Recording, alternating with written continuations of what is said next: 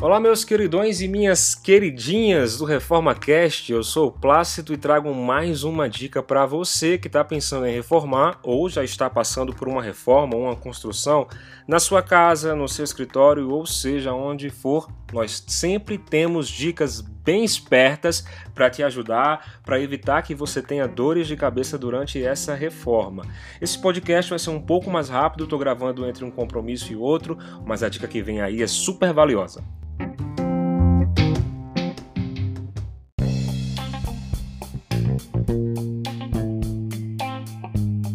Episódio passado eu expliquei para vocês qual que deve ser o primeiríssimo passo antes de você começar a sua obra, a sua reforma, que foi a contratação de um profissional arquiteto. Foi isso? Ótimo, tenho certeza que você ouviu. Se tem alguma dúvida, entre em contato comigo, carlosplácido.arc@gmail.com. Mas nesse episódio eu vou ir um pouco mais a fundo eu vou te explicar quais são os serviços que o escritório de arquitetura vai te oferecer durante essa obra para te ajudar para que você não tenha nenhum problema. É o seguinte: o processo projetual da maioria dos arquitetos é dividido em três etapas. Eu digo a maioria porque pode ser que algum profissional tenha um processo projetual próprio, certo? Não é uma regra, mas é muito comum isso acontecer. É, em três etapas, dependendo do contrato. São as seguintes: o pré-projeto ou anteprojeto, só muda o nome, mas é a mesma coisa, o projeto legal e o projeto executivo. Então vamos começar do começo. O que é o pré-projeto ou anteprojeto? É o projeto que o arquiteto apresenta a você, cliente, para que você aprove ou não. É, ele é muito reduzido, ele não tem muitos detalhes, ele pode ter alguma planta, pode ter um corte, é, com certeza virá com muitas imagens para que você consiga visualizar e entender de fato o que é que está sendo proposto. E é nesse momento que você vai dizer: olha, eu gostaria que o quarto fosse um pouco maior, eu gostaria que minha cozinha fosse integrada à sala de jantar. É óbvio que o arquiteto já teve uma conversa com você e sua família anteriormente mas pode ser que algum fio tenha ficado solto, que não tenha cumprido alguma coisa, e é nesse momento que você pode dizer, olha, não, não gostei muito, eu preciso que você mude isso e aquilo outro. Geralmente, eu digo geralmente, porque isso pode variar de acordo com cada escritório. Os contratos te autorizam a fazer até três alterações, e é esse o momento que você pode fazer uma alteração. Você, se você não gostou, você pode fazer a primeira mudança, o arquiteto volta para o escritório, refaz o projeto. Se você não gostou pela segunda vez, o arquiteto volta, refaz o projeto ou adiciona aquele item que você não gostou. Se você mais uma vez não está satisfeito, o que não é muito comum de acontecer, pode ficar tranquilo. É, mas se mesmo assim você não está muito satisfeito, o arquiteto volta pela terceira vez para o escritório e muda o projeto. Se mesmo assim você ainda não está satisfeito, teria que haver uma quarta mudança. Dependendo de como ficou contratado, você pode solicitar a quarta mudança ou se não está contratado isso, você entra em um acordo com o seu arquiteto e pode pagar por fora, pagar além do que foi acertado. Mas fique tranquilo, isso não é uma coisa comum de acontecer, é realmente um ponto muito fora da curva. Então, quando você aprova o pré-projeto, você falou, cara, gostei dessa tua ideia, eu quero que seja executado dessa maneira, tá aprovado. O arquiteto passa a fazer o projeto legal. O projeto legal, ele tem um pouco mais de detalhes, certo? E ele serve para ser apresentado à prefeitura, à Secretaria de Obras e Urbanismo ou qualquer outro departamento que seja responsável pela fiscalização de obras na sua cidade. Bom, a prefeitura não tem interesse nenhum em saber se a sua parede vai ser pintada de rosa pink ou se você vai usar mármore Carrara na cozinha. Não, para a prefeitura isso pouco importa. O que a prefeitura quer saber é se as regras de urbanismo da cidade estão sendo respeitadas. Por exemplo, é, se o projeto consta o afastamento mínimo necessário das margens do lote se há acessibilidade ao projeto. Se há, por exemplo, uma escada de emergência, dependendo do projeto, escadas de emergência são obrigatórias, então a prefeitura vai cobrar. São essas as informações que a prefeitura está querendo saber. É um projeto que tem um pouco mais de detalhes, mas não detalhes suficientes para que seja executado, para que um pedreiro pegue a sua planta e consiga executar. Não, ele ainda não vai conseguir fazer isso. Após a aprovação na prefeitura, após que a prefeitura falou, é, tá tudo ok, você pode construir, tá autorizado, aí sim começa o projeto executivo. É um projeto muito mais rico em detalhes, muito mais demorado para ficar pronto. Ele é mais, mais gordinho, mais robusto, tem muito mais pranchas, mais papéis. Por quê? Cada detalhezinho, cada quina de parede, cada prego que vai ser utilizado deve estar constando no projeto executivo. Essa riqueza de detalhes ela é super importante para que o construtor, que é o pedreiro, para que o eletricista, para que o pintor não cometa erros, porque um erro em uma obra pode custar muita grana, certo? Então, quanto mais detalhes, menor a possibilidade de acontecer algum erro. Nesse projeto irão todas as medidas, pelo menos deverão ir todas as medidas para que qualquer construtor possa pegar a planta, pegar os cortes, as imagens, entender como que é a construção daquele objeto e executar a sua obra.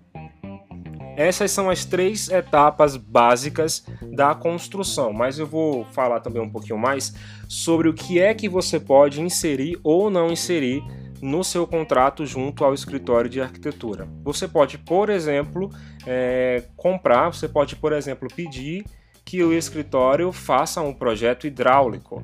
Dessa maneira, o projeto não vai vir apenas com os pontos de água, que são as indicações de onde ficarão as torneiras, é, onde ficará o vaso sanitário. É, o projeto hidráulico ele exige um pouco mais do que isso ele exige que, que o arquiteto indique qual que é a bitola da tubulação que liga aquela torneira, é, para onde aquela torneira está levando água, todas as medidas. Isso é muito bom, isso é muito bom porque você vai saber exatamente quanto comprar de tubulação, joelhos, curvas, torneiras, é, bom, tudo que for referente à hidráulica. Você também pode inserir no seu contrato o projeto de elétrica e assim como de hidráulica, ele não vai apenas indicar aonde ficará a lâmpada, mas indicar qual tipo de lâmpada, é, por onde que passará toda a fiação, qual a carga aceita pelaquela fiação, por onde passarão as tomadas, etc. e tal. É um projeto bem mais, bem mais rico em detalhes do que apenas a indicação dos pontos. Mas, como eu falei, isso depende do contrato que você fizer com o escritório, não é obrigatório. Os arquitetos têm sim autorização de, de fazer os projetos de hidráulica ou de elétrica, dependendo da complexidade da sua obra. Se for algo muito complexo, se você estiver construindo um shopping center, é melhor você convidar um engenheiro elétrico e um engenheiro hidráulico, porque realmente isso é uma área muito complexa e essas pessoas são mais capacitadas para projetos deste tipo. Há também outros itens que você pode contratar, como o orçamento. Há escritórios que possuem profissionais capacitados a fazer um orçamento da obra.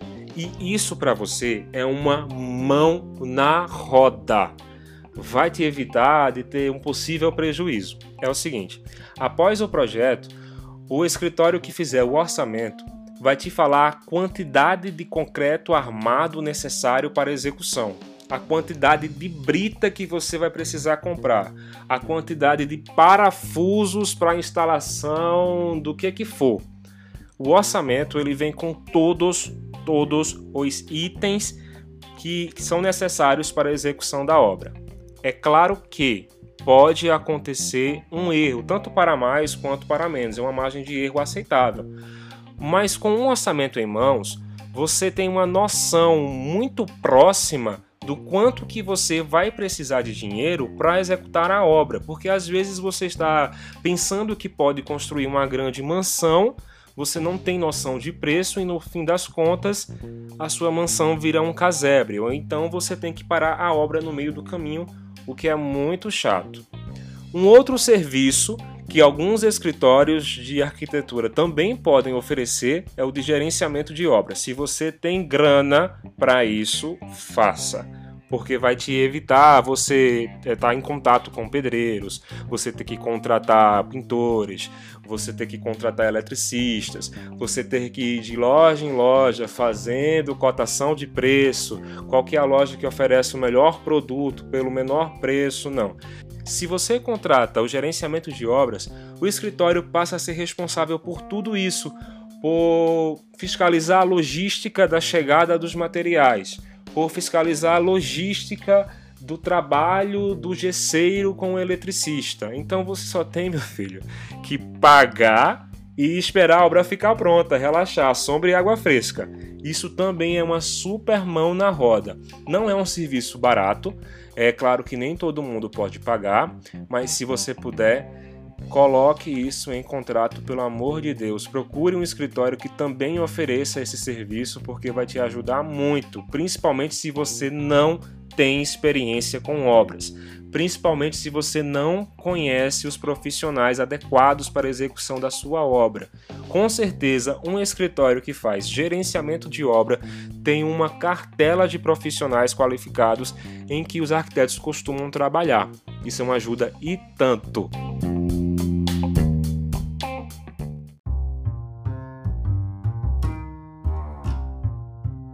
Então, pessoal, esse foi mais um episódio do Reforma Cast. Eu gostaria de um feedback. Eu quero saber como é que tá o meu áudio aí, como é que tá os assuntos, o que é que você está achando. Manda e-mail para mim, é carlosplácido.arc@gmail.com. Eu vou responder com muito prazer. Algumas plataformas de podcast, elas possibilitam que você mande uma mensagem de voz para mim.